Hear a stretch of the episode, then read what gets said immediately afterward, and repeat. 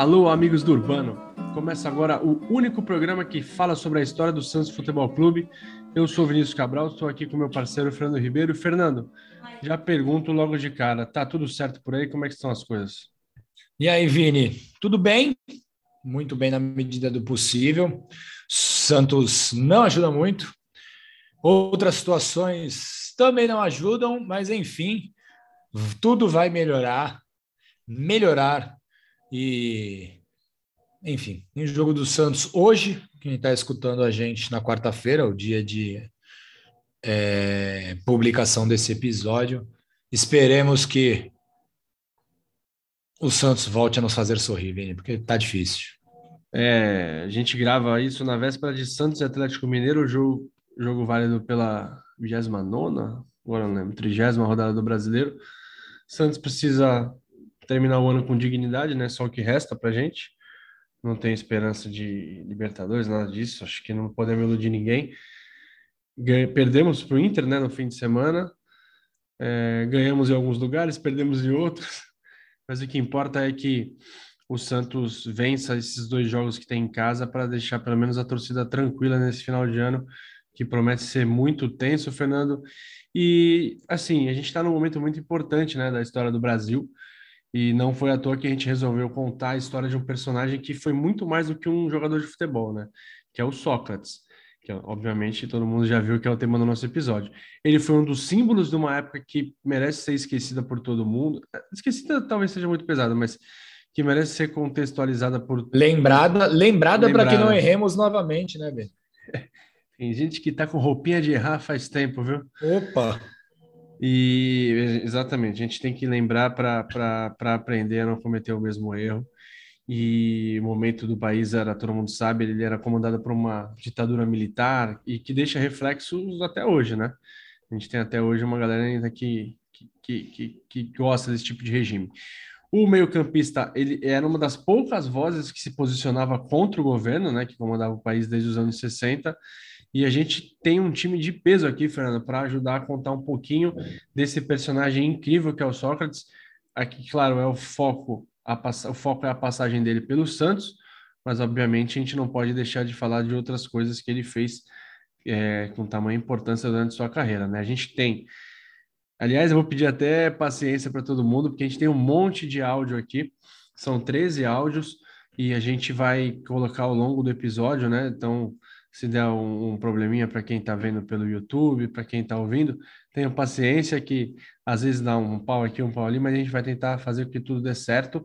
A gente tem participação do André, o, o corretor colocou André, André não, é Andrew Downey, ele é, jornalista, é um jornalista inglês e biógrafo. Escocês, Sócrates. rapaz! Tu ah, é fala é verdade. Que é inglês falar que é inglês, ele te mata, ele vai escutar, Andrew. Fica aqui a correção, o senhor é, Irmão. é, é escocês, nada de britânico, ele é escocês. Exato, nada de britânico, também não gosto do termo britânico. Escocês, desculpa, Andrew. Escocês e biógrafo do Dr. Sócrates, esse livro que o Fernando está mostrando, um grande livro. Um outro cara que a gente admira muito, que é o professor Guilherme Nascimento, que é um dos principais pesquisadores da história do Santos, além do César Marques, ele é torcedor do Corinthians e viveu com muita proximidade o período do Sócrates, tanto no Corinthians quanto na seleção, no Santos, etc. Isso, Vini. E logo de cara, eh, vamos abrir ouvindo um pouco eh, sobre o motivo eh, do Sócrates ser santista, né? Sócrates, torcedor do Santos. E o primeiro participante do nosso episódio é o escocês Andrew. Andrew. Andrew não, André. Andrew Downey. Toca seu telefone aí, Fernando. Pode atender. Rapaz, é um alarme. Faz que nem o Silvio Luiz, né? Lembra o Silvio Luiz atendia o telefone no meio do programa? Faz um joinha aí se estiver rolando, hein? Sócrates sempre era torcedor de Santos. Ele cresceu em Ribeirão Preto na, nos anos 50 e 60, né? Então, ele lembrava do, do Santos, o grande Santos, o grande Santos de Pelé, né? Ele tinha oito anos quando, quando Santos ganhou o primeiro dos, dos mundiais. Então era uma época em que ele, ele acompanhou o Santos. Então sempre torcia para o Santos do Pelé. Isso até causou alguns problemas para ele, problemas que hoje em dia são imagináveis. Porque quando ele assinou para Corinthians, assinou um contrato com Corinthians em 78, o, a mídia perguntou ele: Você é torcedor do Corinthians? E ele falou, sem nenhuma. sem pestejar, ele falou: Não, eu sou torcedor de Santos. E ele percebeu logo pela, pelo, pelas caras da mídia que ficaram meio espantados. Ele tinha que amenizar rapidamente. Mas agora, a partir de agora, eu torço para Corinthians. Ele entendeu que dizer que ele torcia para outro time não era nada aceitável para a Fiel. É, e, e, claro, ele era fiel à palavra dele. Ele acabou torcendo para Corinthians durante durante muito tempo, até, até o a, a final da vida. Ele tinha um carinho muito especial para Corinthians.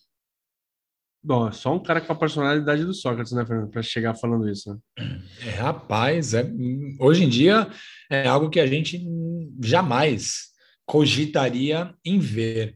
E se hoje é muito fácil, Vini, criticar qualquer governante, e nós fazemos isso em demasia, inclusive, devemos lembrar que nos anos 80 as consequências poderiam ser terríveis, né? Sócrates sempre levantou a bandeira de seus ideais, aliando isso a um futebol muito acima da média. O professor Guilherme Nascimento traz para o debate outro nome de posicionamento político semelhante ao de Sócrates, só que nos anos 70, o meio-campista Afonsinho, que bateu de frente com o sistema liderou um movimento que culminou com a conquista do direito de defender o time que bem entendesse. Afonsinho, para quem não sabe, ele foi o, o cara que lutou para que os atletas de futebol pudessem definir onde eles queriam trabalhar. Né? Havia uma legislação na época dele, lá até os anos 70, né? Que impedia que o, que o atleta é, definisse para onde ele quisesse jogar. E ele lutou durante um bom tempo para que, que ele, o jogador tivesse, fosse dono do seu próprio passe, que ele pudesse escolher onde jogasse. E com isso ele ficou numa geladeira. Ele que jogava pelo Botafogo, que era a, o titular do Botafogo, ele foi colocado numa geladeira por conta dessa luta e por outros motivos muito mais prosaicos, né, em termos de hoje, mas que eram muito significativos em 1970. Estamos falando de 1970 em plena ditadura militar. O Afonsinho era estudante de medicina, assim como Sócrates. Né? Então é doutor Afonsinho hoje. Uh, o Afonso era estudante de medicina e como e, imagina, um universitário em 1970, uh, ah, ele usava obviamente cabelos muito compridos, né, e roupas extremamente coloridas, que era a moda, né, nos anos no início, no final dos anos 60 e início dos anos 70. E quando ele ia treinar no Botafogo, a comissão técnica começou a implicar pelo seu comportamento em termos de pensamento, e pela sua, sua, sua apresentação. Então exigia que o Afonso cortasse cabelo, cortasse barba e usasse roupas, eh, vamos dizer assim, mais discretas.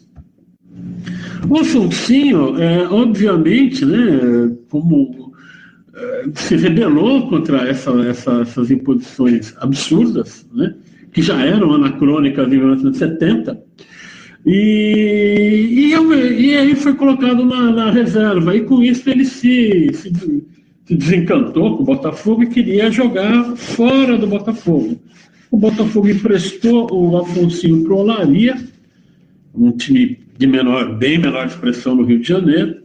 No Olaria ele fez, ele montou, o Olaria montou um excelente time e o Afonso se destacou nacionalmente, porque ele era uma das lideranças desse time, tanto no campo como fora. E a partir daí o Afonso abriu uma campanha nacional de luta pelo passe livre. Então ele foi um cara extremamente importante no futebol brasileiro. E foi jogar no Santos no ano seguinte, no ano 72, foi jogar com Pelé, né, com um bom time. E como ele mesmo queria fazer, e dali ele foi escolhendo para onde ele jogava. Ele, no Partido do Santos ele jogou em diversos clubes brasileiros. Ele jogou no, no, no Flamengo, jogou no Fluminense, jogou no América Mineiro, jogou, enfim, jogou em diversos clubes, né? acabou jogando em diversos clubes do futebol do Brasil.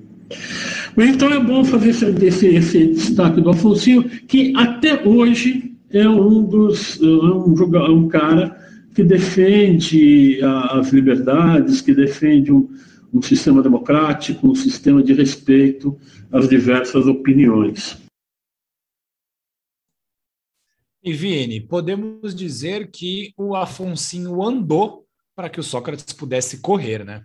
Eu fico esperando quem que vai começar a voar, Fernando. Porque essa geração aí que não é, hein? Uhum. Mas nas próximas. Tem um outro jogador, também não podemos generalizar. Ainda tanto. acho que a gente vai voltar a andar.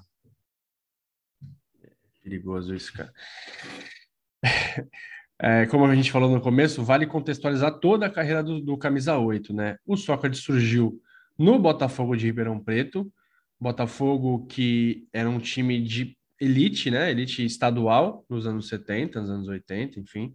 Teve também nos anos 2000, mas principalmente nos anos 70 e 80 era, um, era uma força, né? O interior paulista, futebol do interior paulista era muito forte também com o Ponte Preta, agora enfim. Ele surgiu lá no, em Ribeirão Preto e nos anos 70 e já demonstrava que seria um jogador do mais alto nível. E a gente traz de volta o professor Guilherme, que ele vai relembrar as primeiras memórias que ele tem como torcedor em relação ao Sócrates, muito antes dele jogar pelo Santos, né?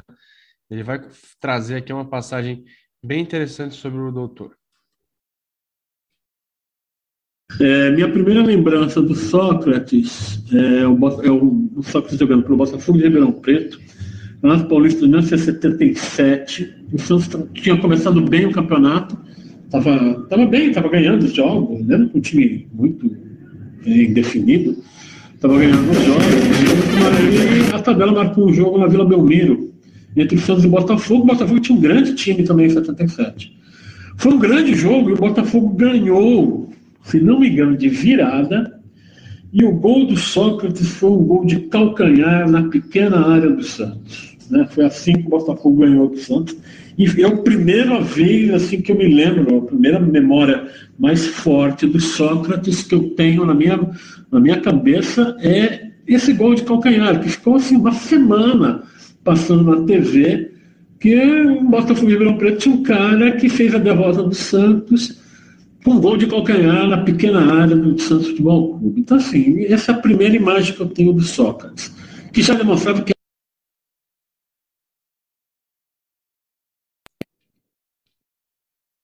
Cortei o professor sem querer, Fernando. Mas deu para entender é, o que ele quis dizer.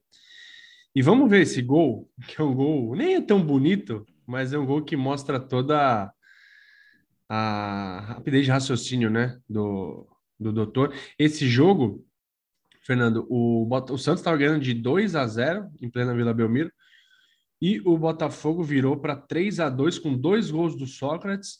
Vamos ver o primeiro gol. O primeiro gol numa, numa cabeçada dentro da pequena, quase dentro da pequena área, né?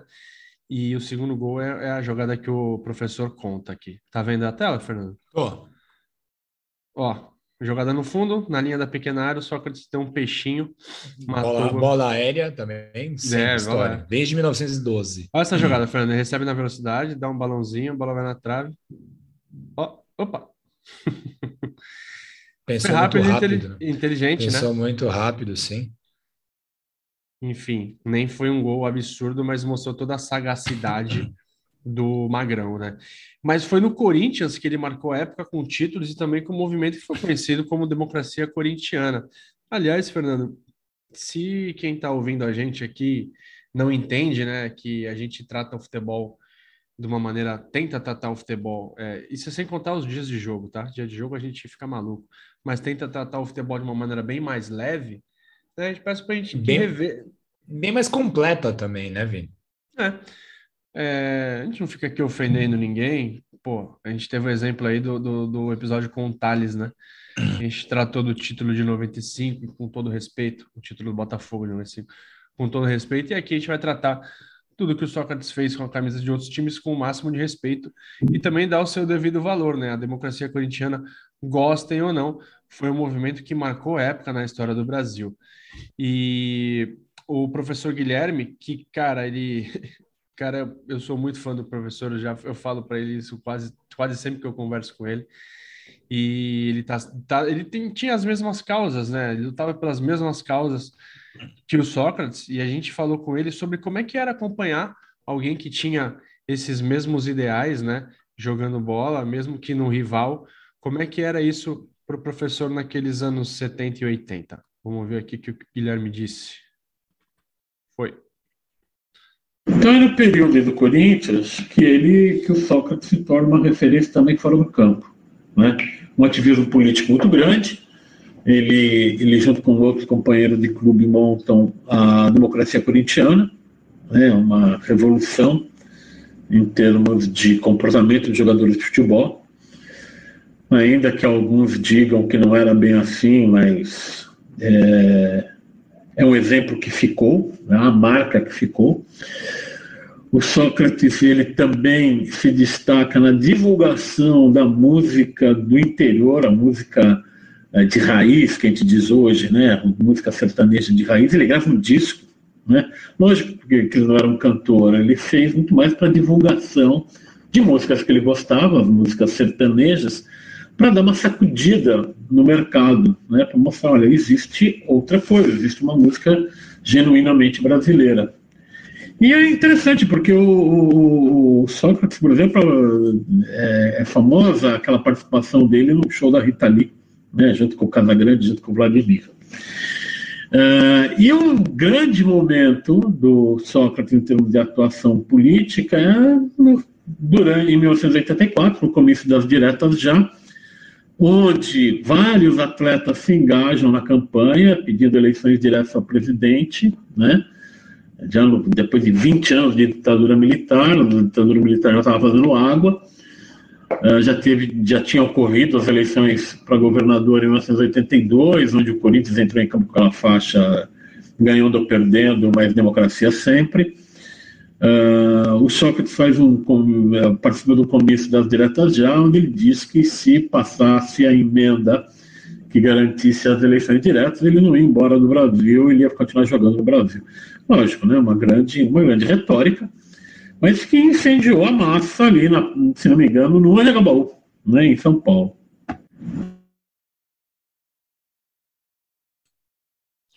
Isso aí, Vini, do Alvinegro da capital, o Sócrates rumou para uma passagem sem muito brilho pela Fiorentina, na Itália, e depois voltou para o Brasil, onde ele jogou no Flamengo até 1987. Nesse espaço de tempo, ele disputou duas Copas do Mundo. Em 1982, ele foi um dos craques do meio de campo do Brasil, ao lado de Toninho Cerezo, Falcão e Zico, no time que encantou o mundo pelo belo futebol, mas não conseguiu trazer o caneco. Temos que lembrar que Sócrates era o capitão daquela equipe de 1982. Já em 86, longe da sua forma ideal, fez uma Copa mais discreta e acabou ficando marcado pela perda de sua cobrança de pênalti na disputa por pênaltis, e em que o Brasil foi eliminado pela França. O Sócrates, que chegou ao Santos em 1988, era um jogador que já tinha 34 anos e tinha um histórico de não se cuidar. Para agravar ainda mais a contratação de risco, o Sócrates não jogava profissionalmente desde o ano anterior, quando ele ainda estava no Flamengo. Antes de fechar com o Santos, o doutor passou um ano atuando na sua nova carreira em Ribeirão Preto como médico, né? A cidade onde ele criou muitas raízes. E aí, Fernando, ele achou que não sentiria a falta do futebol exercendo a sua nova função, é, só que aconteceu exatamente o, o contrário, né? E quem explica para a gente é o jornalista galês, brincadeira, Andrew, é o jornalista escocês. o Andrew nunca mais vai querer participar do programa. Não. não, vai sim. O Andrew, o Andrew Downey vai explicar é, sobre essa, essa passagem da carreira do Sócrates. Vamos ouvir o que o Ando tem a dizer aqui. Só um instantinho colocando o áudio no gatilho aqui. Foi. Mesmo assim, é, esse amor que ele tinha para Santos era um amor que nunca deixou ele. Ele nunca deixou de acompanhar o Santos. E em 87 ele saiu de, de Flamengo ele passou algum tempo no Flamengo, não era um tempo muito feliz para ele, porque ele passou muito tempo machucado é, e acabou brigando com o técnico e tudo isso. O técnico era, na, na época, era Lazzaroni, se me lembro bem se não me engano. Então ele saiu em 87 e ele achava que ele ia voltar a ser médico, ou praticar medicina, né? Ele era estudante de medicina, ele formou em medicina enquanto estava no Botafogo de Ribeirão Preto. Mas é, não deu certo para ele por vários motivos, não era uma coisa que deu muito certo. Então esse período no final, segunda metade de, de 87, começo de 88, ele começou a sentir um vazio, acho. É, ele, Sócrates ele sempre falava que ele que, que, que, futebol era alguma não era importante para ele era era um jogo uma profissão mas não é alguma coisa tão importante para ele mas acabou mas o que aconteceu quando ele parou de ser jogador, ele entendeu que futebol era mais importante para ele do que ele imaginava. Então, de certo modo, ele sentiu falta do, do futebol. Ele queria voltar. É, em final, metade de 88, final de 88, se eu me lembro bem as datas, não estou com meu livro para, para pesquisar. Mas, então ele queria voltar para a, a jogar e ele foi conversando com algumas pessoas. Até tem uma uh, tem uma história que ele pensava em voltar para Corinthians, mas Corinthians não queria queria ele porque ele não era jogador que antes. Ele estava muito machucado e não tinha como como um jogador que ele passava ele fumava e ele bebia muito então quando ele estava já nas anos 30 ele não tinha o mesmo mesma forma que antes então, isso foi um impedimento para alguns clubes, acho. É, o Fernando, aqui vale até falar que o Sócrates não, não chegou a ser um atleta, né? Ele era um jogador. É. Esse até, do normal, até nos anos 80 tinha uma galera que o perfil dele, você pega, ele era muito alto, muito magro, ele não tinha músculo, o que era comum também, mas ele não se cuidava, né? O Sócrates, Sócrates sempre gostou da noite, de uma cervejinha, e isso quando você tem 20 e poucos anos, a gente sabe bem, né, Fernando? A gente oh, aguenta. Oh, quando chega garoto. na casa dos 30, amigo, aí, velho, qualquer latinha aí, mais faz diferença. Fica vaiado. E assim, na verdade, o Sócrates ele participa da transição, né? Assim, do futebol. Isso. Que o, o jogador não se cuidava e era algo totalmente aceitável, para na década de 80, onde o futebol era coisa muito mais séria em termos físicos, e de autocuidado, né? Então, ele até ele se diferenciou até nisso, né? Que ele era um jogador à frente no seu tempo na questão dos seus pensamentos e dos seus ideais e muito atrás do seu tempo no seu cuidado, no cuidado com o físico e com o seu o seu instrumento de trabalho, como costumam dizer. Né? É. E vou falar uma frase aqui que a gente quase nunca falou nesse podcast, Fernando. Se o doutor não estava nas suas melhores condições, o mesmo é válido para falar sobre o momento do peixe em 88. Sempre que a gente fala do Santos, o Santos está passando por um mau momento, né? Incrível. É impressionante. Ou, a crise financeira ou um mau momento, sempre, sempre. Tá pensando nisso hoje. Quando a gente for fazer, um dia fazer uma conta dos cento e tantos anos do Santos, quantos os, foram os momentos ruins que o Santos estava e conseguiu virar um momento bom? Porque é difícil estar numa calmaria, né? É impressionante. Não, não. Se hoje a fase é bem difícil, no final dos anos 90 não ficava muito para trás. O Santos até começou o ano com uma campanha razoável no Paulista, mas acabou ficando fora das finais. O time contava com alguns, é, no começo de 88, né? O time contava com alguns ídolos da torcida, como por exemplo o Rodolfo Rodrigues e o Serginho, além de revelações como o César Sampaio. O técnico era o Geninho, que permaneceu, permaneceu Geninho ele mesmo, tá? Depois voltou a treinar o Santos em outras ocasiões. Permaneceu no cargo até o mês de julho, quando foi substituído por Carlos Gainetti. Eu confesso que não lembrava de, do Carlos. O time já estava modificado e procurava uma nova identidade, tanto que chamou Marinho Pérez, esse eu lembro, jogou nos anos 70 pelo Santos, seleção brasileira, para ser o novo técnico no restante da Copa União, né, que era o nome do Campeonato Brasileiro daquele ano. A curiosidade, Fernando, é que o Santos quase fechou com o René Simões, vírgula, aquele Sim, criamos um é, monstro. Ele que falou tanto do Neymar. Quase naquele, criamos um monstro. É. Santos e Atlético Goianiense de 2010. O bigode já estava na labuta desde os anos 80. E o Marinho Pérez teria a ajuda de Sócrates, apresentado como reforço no dia 20 de outubro de 1988, numa cerimônia cheia de pompa no Ilha Porchá Clube, que é um clube tradicional da cidade de São Vicente, uma cidade vizinha aqui de Santos. Quem não conhece a região, Santos e São Vicente dividem a mesma ilha e o nome da ilha é Ilha de São Vicente. São Vicente Pouca é a primeira cidade do país, ou seja, Santos chegou depois, São Vicente é maior, Vini. E claro. vamos assistir a matéria do Globo Esporte da chegada do Sócrates ao peixe. Ô, Fernando, só antes de entrar na matéria, isso é, pouca gente sabe que Santos é uma ilha, tá? Até fica o alerta aí para quem duvida disso. Vamos colocar uns trechinhos da matéria. Tá rolando aí, né? O som tá rolando? Som também? O som não, porque deve estar tá baixo. Dá uma olhada ali. Não, vamos conversando enquanto isso, cara, porque é o seguinte. Não, o som, não, o som do próprio player do YouTube, meu garoto. Uh, não, não. É, é não? Aqui no, é aqui no computador. A gente dá um jeito, fica tranquilo. Você viu que já já abriu o Léo Batista, né?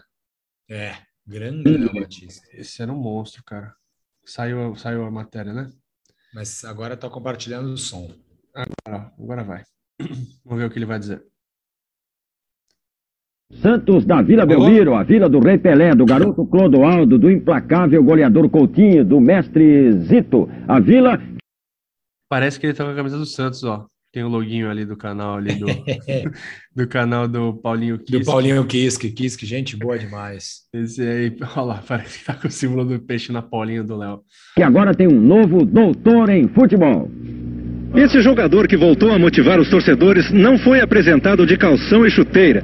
Sócrates teve uma grande recepção longe do campo, aqui num dos elegantes clubes do litoral paulista. Sócrates foi recebido com carinho, uma festa de torcedores, fãs e de ex-jogadores como Pagão, Coutinho e Para, Fernando, quase fazendo react aqui ao estilo Casimiro. Olha o estilo do Coutinho. Vamos deixar rolar aqui. Meu, que estileira, velho. Se liga. Aldo, que representam três dos maiores ídolos das grandes Olha lá. Eu estava torcendo para que o Santos voltasse a jogar futebol. E no Santos Futebol Clube, então, foi uma segunda alegria. A parte técnica dele, eu acho que não tem nada a comentar. Que isso, cara. Cara, Coutinho é fantástico, né, velho? Cara, muito Ed Murphy, cara. Sensacional o Couto, tá. cara. Que figura incrível, cara. E que, que, falta que ele faz? Faz, cara, faz. A corneta dele era a melhor de todas. Somente elogiar pelo que ele já fez, tanto pelos clubes que passou, como pelo futebol brasileiro. Eu só penso em termos da, da preparação física do Sócrates. Ele não tem excesso de peso, ele está até relativamente magro demais para o meu gosto. Então eu tenho que colocá-lo, mas para colocá-lo em forma eu preciso testá-lo para ver aquilo que ele tem de bom, aquilo que ainda falta. Eu espero ser cobrado. Se eu não for cobrado, porque não chama atenção. Eu quero ser cobrado e muito. Cara, sensacional. E o Couto já deu aquela cornetada para deixar claro. Coutinho falando de alguém com problemas físicos, cara. e assim, Sens Apareceu ali a entrevista do Clodoaldo, né? Apareceu ali o, o Lalá também, mas ele não falou. Quem falou foi o Clodoaldo e a matéria do Roberto Tomé, né? Então, legal. Só legal. fera, né? Impressionante. Que legal, sim.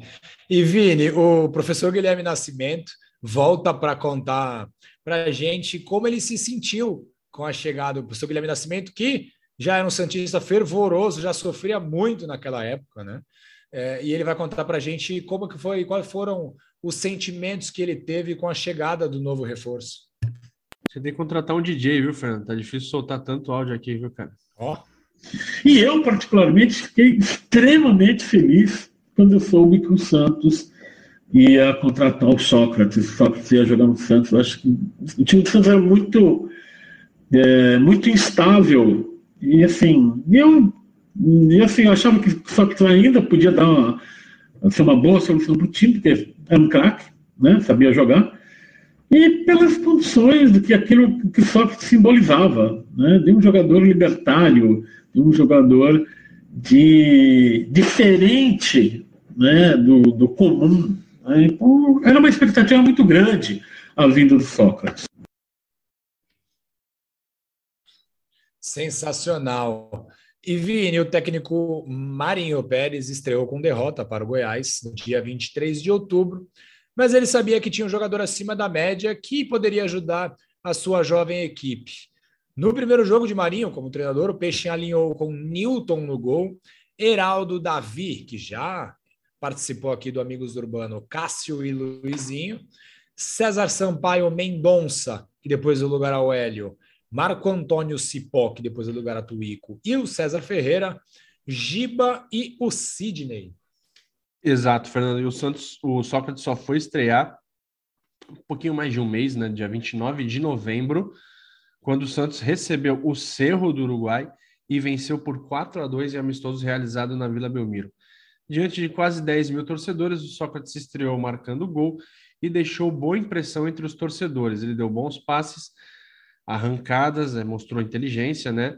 E melhor do que, do que eu ficar falando aqui, vamos dar uma olhadinha nesses vídeos, Fernanda, porque ele fez alguns lances incríveis, assim, quase fez um gol de placa, que é aquele, é tipo o gol que, que vale a pena você entrar e sair do, do estádio, sabe? Eu espero que o Santos faça isso hoje à noite, né, se você estiver ouvindo na quarta-feira. É, espero que o Santos tenha um, faça um lance como o Sócrates fez agora. Vou colocar aqui sem, sem áudio mesmo, só para a gente dar uma olhadinha. Tá rolando aí, né? Tá. É no mesmo canal do que, olha, outro cara saudoso, hein, meu? Falou você. A África do Sul é logo ali, Fernando Vanucci, o monstro. É. Zambrota. E essa camisa? Ah. Aí você vai mostrar ele chegando na entrevista. Eu quero achar uma tabelinha, uma cabeçada que ele deu aí e tal. Eu, quero, eu quero achar uma tabela. A imagem tá meio ruim, tá? Mas, enfim.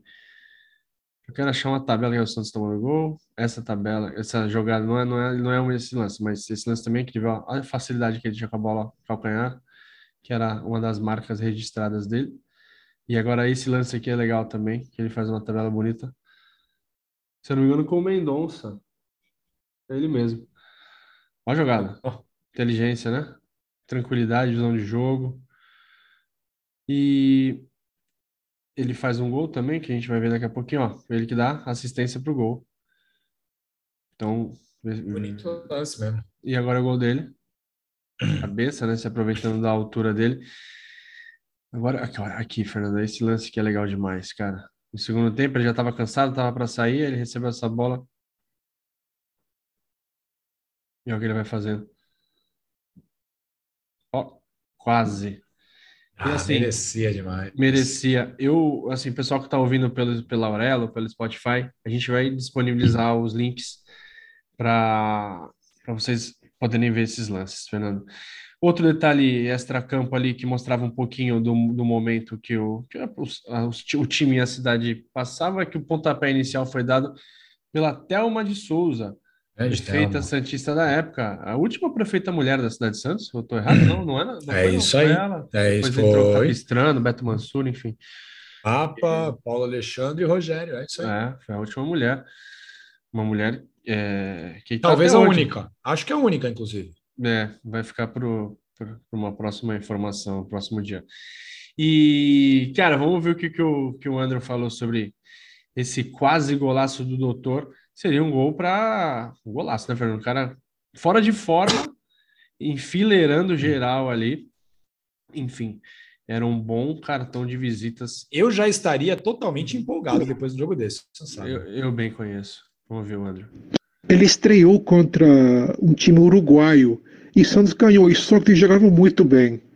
É, tinha um momento quando ele no segundo tempo, ele tem a bola, ele pega a bola no campo do, do, do, do, do, do Santos e vai driblando um, dois, três e, e lança uma bola é, acima do goleiro que, que, que não entrou por, por milímetros, não entrou, foi um pouco acima do trave, do, do, do trave.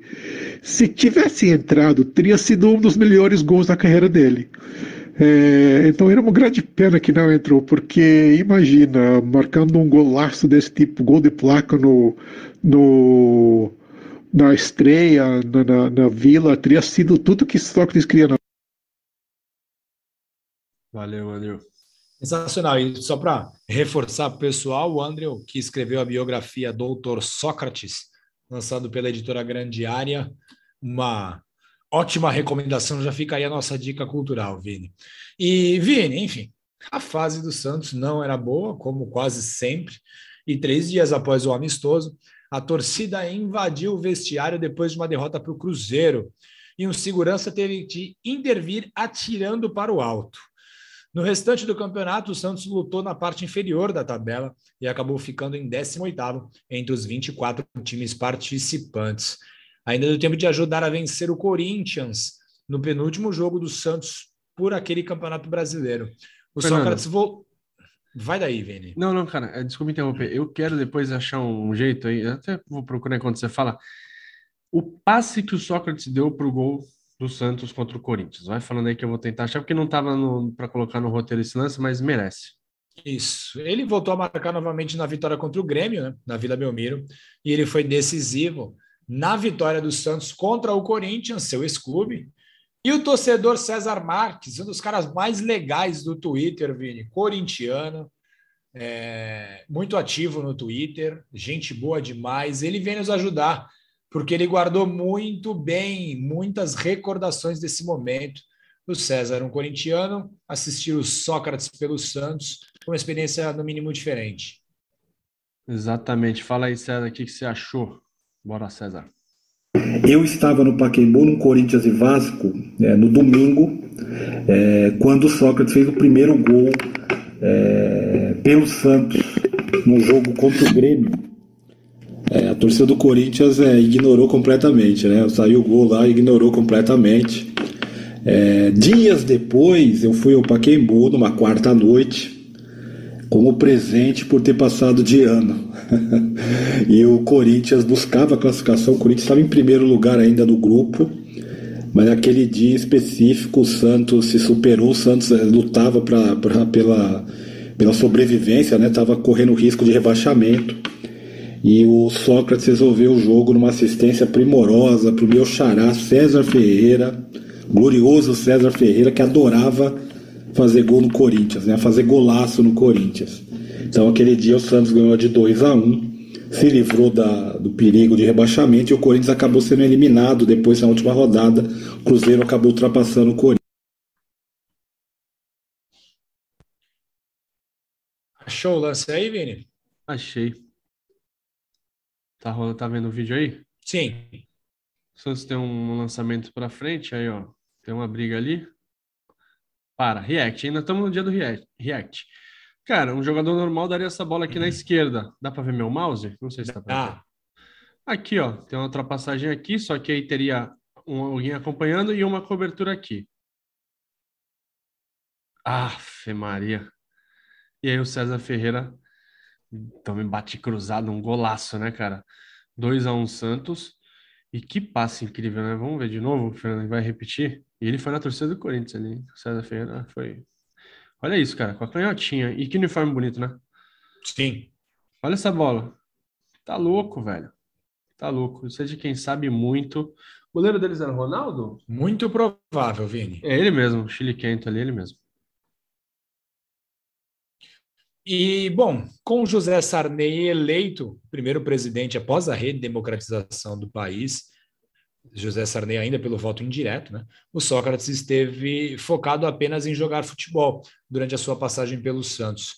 Inclusive, em sua biografia, fica claro que aquele curto período foi o melhor momento dele desde que ele saiu do Corinthians quatro anos antes. Isso aí, Fernando. Santos tinha mais um jogo ali no Brasileirão, cumpriu tabela contra o Botafogo, empatou e perdeu nos pênaltis, né? Tinha pênalti para decidir o vencedor da partida. E em 89, o ano seguinte, o cenário não mudou muito no clube, mudou pouco, mas não o suficiente para o time melhorar. O Santos não teve muitos investimentos e o Sócrates percebeu que não teria um elenco para brigar por títulos, apesar da chegada, por exemplo, do Vladimir, lateral esquerdo, que também fez história junto ao Sócrates no Corinthians, que também era Santista, né? Declaradamente Santista. Outros jogadores, como o goleiro Sérgio, também chegaram. O Sérgio trouxe muita segurança para o gol do Santos, né? Ele veio da Ponte Preta um goleiro que marcou época, que hoje tá técnico da Portuguesa Santista, né?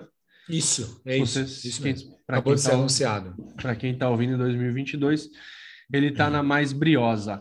É, a bagunça era tanta, Fernando, que o técnico Marinho Pérez pediu demissão durante uma excursão para o Chile em fevereiro daquele ano, e essa não seria a primeira lambança em uma excursão do Santos no ano. Já com o Nicanor de Carvalho no comando, o Santos começou a campanha no Paulistão, alternando bons jogos e momentos para esquecer. O Peixe foi até a semifinal do estadual, mas acabou eliminado pro Corinthians, pelo Corinthians, e a gente vai trazer aqui o César, que vai falar. Desculpa, Fernando. E Tá amigos e amigas, obrigado. E como que era o, o Santos do Sócrates, né? Como é que ele via aquele time do Santos com o seu antigo ídolo jogando com a camisa 8? Fala, César, o que que você achava do Doctor? Não, tô É, em compartilhando já tela, em, né? isso em Compartilhando a tela, jovem. Mostrando todos os seus segredos Não, tá aqui não. para o hoje não. amigo internauta. Não, é que, cara, eu vou te falar, é, não é tão simples não, viu? Vocês podem me achar meio burrão, mas não é tão simples não. Acho que agora tá. Em, oit- já em, isso em 88. Já em 89, é, o Sócrates foi bem discreto pelo Santos. Nos jogos contra o Corinthians em específico, é, ele foi bem mal no- naqueles 3 a 1 que desclassificou o Santos. Não era um Santos à altura do Sócrates. Era um Santos aguerrido e com alguma qualidade. O Sérgio era um ótimo goleiro, o César Sampaio já era uma realidade. E o Santos tinha um meia muito bom que jogava lá do Sócrates, chamado Júnior, né? Que era um meia de muito, muita, muita classe. Eu gostava muito desse jogador. Até a categoria e a elegância do Sócrates estavam intactas. É, mas o corpo já não acompanhava o raciocínio. Embora tenha feito bons jogos, especialmente um jogo contra o São Paulo no Pacaembu, o São- Santos gol de 2 a 1 ele fez um gol de pênalti, inclusive um gol do Júnior. É isso. E o César vai dizer como é que ele se sentia ao ver seu ídolo jogando com a camisa do Peixe no finalzinho ali, né? No crepúsculo da carreira, Fernando. Gostou dessa? Boa, boa. Isso está cada vez melhor. Sinceramente, eh, eu não tive nenhum sentimento ruim. Eu particularmente torci para ele ir bem no Santos. Eh, o Corinthians à época era, era comandado pelo Vicente Mateus e, e o Vicente Mateus em 88 jamais traria para o Corinthians um jogador que o chamou de ditador reacionário entre outros elogios em, em aspas nada dignos. É, mesmo o Matheus tendo contratado em 78, a relação dos dois era, era, era ruim. Então não havia nenhuma chance, nenhuma possibilidade do Sócrates é, eventualmente retornar para o Corinthians naquela época. Eu, nos jogos contra o Corinthians em específico, vi três no estádio. Com os Corinthians versus Santos do Sócrates. O 2 a 1 pelo brasileiro de 88, um gol do Giba, né, centroavante, um gol é, do Dida do Corinthians, né, empatando, e o glorioso César Ferreira, numa assistência fantástica do Sócrates, é, decretou a vitória do Santos. Depois eu vi o 0 a 0 pela, já pela fase é, semifinal lá do Campeonato Paulista de 89, um 0 a 0 com grande atuação do Sérgio, goleiro do Santos. Pegou muito, atuação digna de, de Rodolfo Rodrigues. O Corinthians foi bem melhor no jogo, mas o Sérgio acabou segurando o, o Corinthians. E depois teve o 3 a 1 eu sempre observava muito atentamente que o Sócrates fazia em campo, os toques curtos, calcanhar, a inteligência, posicionamento. A técnica era apuradíssima, mas o corpo já não atendia o cérebro. É basicamente a reclamação é, de praticamente todos os atletas em fim de carreira. O corpo é, não acompanha o cérebro e o tempo é impla- implacável. Até para os gênios como Sócrates, o tempo é implacável, mas mesmo assim foi um grande prazer vê-lo vê-lo jogar, inclusive pelo Santos. Legal. E após essa eliminação no Campeonato Estadual, o Santos disputou alguns amistosos e partiu para uma exótica excursão para a China, que estava se abrindo para o mercado externo. A população queria fazer parte do futebol e nada melhor do que levar o seu maior expoente no mundo, o Santos Futebol Clube. Foi a primeira visita de um time brasileiro no país após a viagem do Madureira do Rio de Janeiro em 1964. A turnê chinesa recebeu o nome de Competição da Amizade e o Santos enfileirou vitórias contra a seleção local e times daquele país. O Peixe, inclusive, jogou em é, Wuhan, que fala? Isso, Vini. É. Ter assistido muito Paulo Antunes não me ajuda no chinês e sim no inglês. Mas, enfim, se a pronúncia foi incorreta, eu peço desculpas aos nossos ouvintes. E Wuhan, que anos depois viria a ser notícia por outros motivos, né? Mas foi nessa excursão que o Juari marcou seu centésimo gol com a camisa do Santos. Só que a viagem durou mais de um mês e foi cansando o camisa 8 Sócrates aos poucos. O Guilherme Nascimento volta aqui para nos contar que nem tudo foram flores nessa viagem. Você ficar um mês na China, no final dos anos 80, a China ainda é, começando a se abrir, o pessoal nunca tinha, não fazia muita ideia do que era a China. É, o pessoal que eu já li sobre a matéria, o pessoal reclamando, reclamou muito da, das condições de, de, de, hospedagem, de alimentação, de transporte, dizendo que os chineses eram. Havia uma certa incompreensão, né, falta de entendimento mútuo entre os organizadores da excursão, né, os, os, organizadores chineses, e a delegação de Santos, um choque de cultura medonho. Né?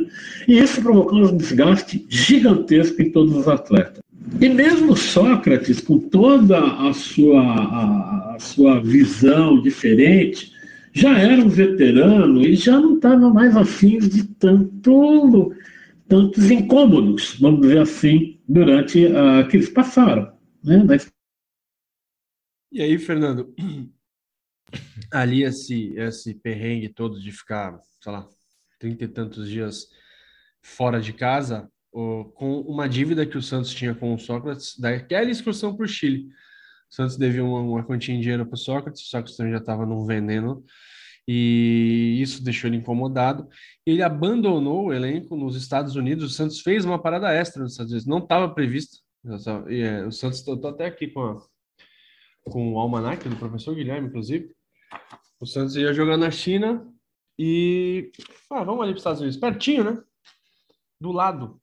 E aí o Santos foi jogar em Boston contra o Boston Bolts, ganhou por 1 a 0 e depois vai jogar contra o Alianza que é do de El Salvador, possivelmente, em Washington. E aí o Sócrates falou: não, não, não, aí não dá, cara. Ele estava nos Estados Unidos, mas em vez de seguir para Boston, ele ficou em Los Angeles e não seguiu com a delegação, alegando uma contusão. O, o, e quando voltou ao Brasil, o elenco já não tinha mais o Sócrates, ficou ficou aquele diz que me diz, né? Ah, é porque abandonou, abandonou, não abandonou, enfim. A real é que a passagem dele pelo Santos terminou no dia 27 de agosto de 89, na vitória por 2 a 0 contra o Double Flowers, Fernando, em Hong Kong. Você tem uma ideia? Deixa eu achar aqui a ficha desse jogo. Cadê o Double Flowers? Eu, queria muito escalar a equipe do Double Flowers. Enfim, o Santos jogou para pouquinho mais de 8 mil pessoas lá em Hong Kong e alinhou com Sérgio no gol, depois entrou Pellegrini, Ditinho, Davi, Luiz Carlos e Vladimir, depois Luizinho, César Sampaio, depois Cássio, César Ferreira e Sócrates, depois o Marco Antônio Cipó, Roberto Cearense, Heriberto e Totonho. Foi o último jogo do Sócrates com a camisa do Peixe, Fernando. Ele, bom, não aguentava mais, né? E pediu para vazar. Você acha que eu faria o mesmo, cara? É, tá quase, Vini. Mas o presidente Miguel Assad ainda tentou convencer o craque a permanecer no clube, mas o Sócrates pediu um salário totalmente fora da realidade para permanecer.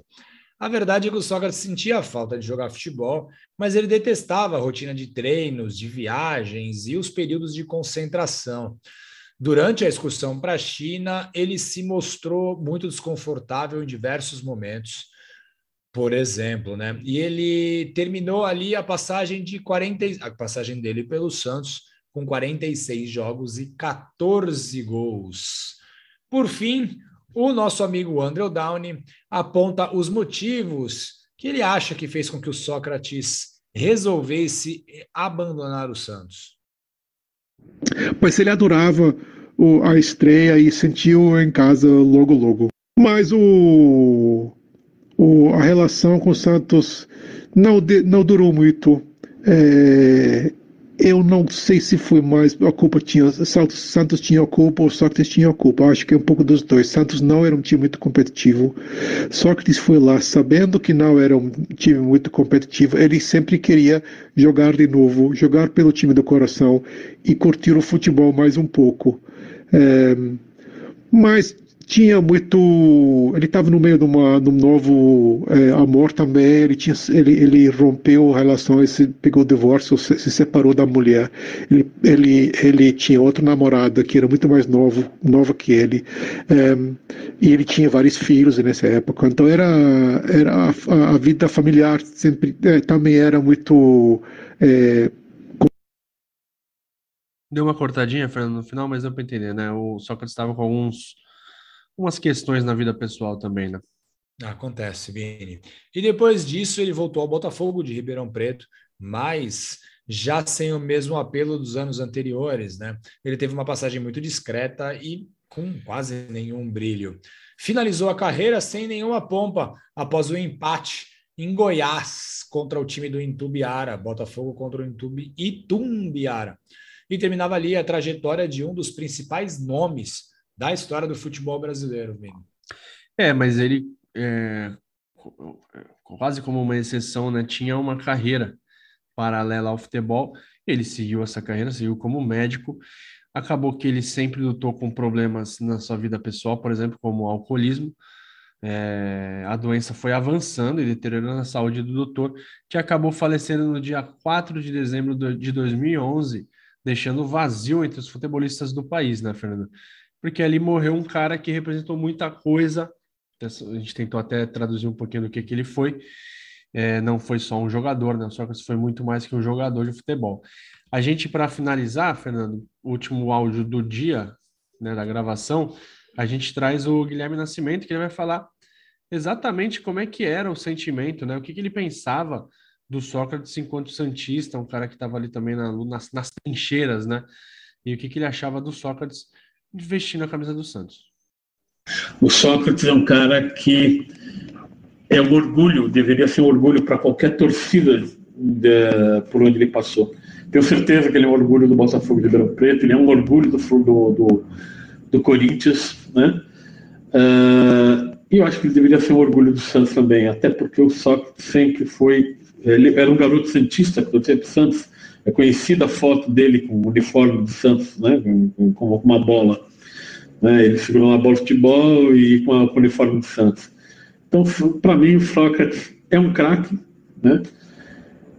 fez o que era possível naquele Santos de 88, 89, e, e é um dos caras que eu tenho o maior respeito dentro do futebol brasileiro. Né? Então é isso.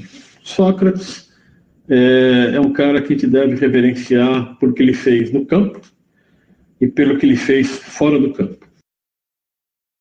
É isso, valeu, professor. Acho que é o sentimento, né, Fernando? Ainda mais de que alguém que viveu. Só posso agradecer todo mundo que participou, né? A gente foi atrás de pessoas com perfis diferentes, o biógrafo oficial, o escocês Andrew Downey. Abração, Andrew, obrigado. Tomara que você ouça esse programa professor Guilherme Nascimento, que já é parceiro da casa, sempre participa aqui, e o César também, acho que é a primeira vez que participa um torcedor de outro time sem ser, por exemplo, famoso, né? Não que o César, o César não, não seja famoso. Não, pô, não, participou Alexandre Gisbrecht. Mas ele é famoso. Ah, é verdade, isso é verdade. O César é também é. é. Famoso mesmo. Vamos, vamos tornar o César famoso, porque ele merece. Valeu, César, muito obrigado pela sua participação. Foi muito importante ter esse outro lado também, Fernando. Algum destaque final? Vini, bem legal essa a gente repassar a, a, carreira do Sócrates, principalmente a passagem dele pelo Santos. É uma passagem que não é tão conhecida assim do torcedor santista. Muita gente não tem esse conhecimento a fundo do que foi a passagem do Sócrates. Muitos, muitos, muitos torcedores sabem que ele passou, mas não sabem detalhes. Então é bem legal a gente trazer isso para o pessoal. É importante também no momento que a gente vive, né? No momento político partidário do nosso país, então é importante a gente reverenciar e a gente relembrar também jogadores que foram importantes dentro e fora de campo, que foram importantes para que a gente possa participar de eleições, né? Porque se hoje muita gente se posiciona e não importa qual lado que se posiciona, mas pode se posicionar, é porque um pessoal lá atrás se esforçou e brigou para que isso fosse possível. Então é bem legal a gente relembrar essa população, relembrar esse pessoal. Como a gente tem um, um, um ícone e que jogou pelo Santos, nada mais justo do que uma homenagem da nossa parte. Vini. É isso, um cara que não foi a gente não foi contemporâneo dele, por exemplo, jogou no Santos de 88, a gente tinha quatro e cinco anos respectivamente, não acompanhamos, mas que se a gente tivesse acompanhado, eu, eu particularmente ia ficar muito feliz de ter alguém ali com com grande parte dos meus ideais defendendo o meu time. Sim. Então, eu imagino a felicidade, por exemplo, do professor Guilherme. Galera, é o seguinte, a gente está em todos os canais possíveis aí, como arroba Amigos Urbano, estamos também no arroba amigosurbano.gmail.com, Twitter, Instagram, tem o nosso site, amigosurbano.com.br, tem o nosso canal no YouTube que está crescendo aos pouquinhos, estamos ganhando seguidores aí, vamos ver se em 2022, 2023 a gente consegue quebrar a marca aí dos mil seguidores, tomara. Tem cada vez mais gente entrando no nosso canal. E também destaco para quem quiser ouvir a gente em aplicativo de áudio, a Aurelo é uma boa opção, é um aplicativo brasileiro e que remunera os produtores de conteúdo, mas a gente também está nos outros, como Spotify, Apple, Google e o Radio Public e tantos outros. Beleza, Fernando? Valeu! E vamos ver, enfim, a gente tem mais um episódio, né? Até o dia 30, a gente tem mais um episódio daqui a duas semanas. A gente vai falar mais um pouquinho sobre o Brasil. Beleza? Vamos nessa. Valeu, Vini. Valeu, pessoal. Tchau, tchau.